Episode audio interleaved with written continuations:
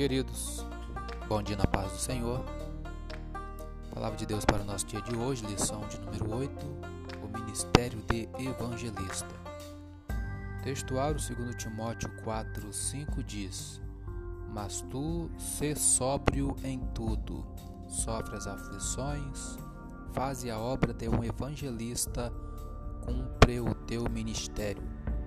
Verdade e prática o evangelista proclama o pleno evangelho de Cristo com ousadia. É um arauto de Deus no mundo. Leitura diária de hoje, quarta-feira. Filipe, o evangelista.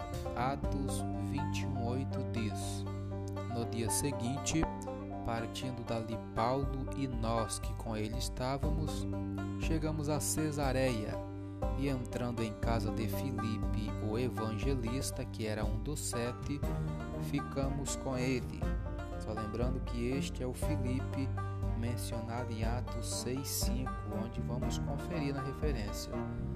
É Atos 6:5. Vamos ver o que diz lá para confirmar a identidade de Filipe. Diz assim: Este parecer contentou a toda a multidão e elegeram Estevão, homem cheio de fé e do Espírito Santo, e Filipe, e Prócoro, e Nicanor, e Timão, e Pármenas, e Nicolau, prosélito de Antioquia. Mais uma referência, ainda no livro de Atos, capítulo 8, versículo 26 e 40 que diz: E o anjo do Senhor falou a Filipe, dizendo: Levanta-te e vai para a banda do sul, ao caminho que desce de Jerusalém para Gaza, que está deserto.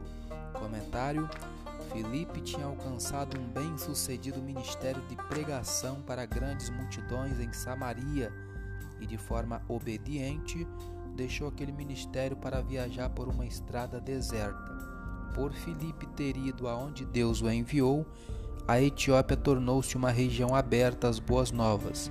Siga a liderança de Deus, ainda que lhe pareça um rebaixamento de posição. A princípio, você pode não entender os planos de Deus, mas os resultados provarão que o caminho dele é sempre o correto.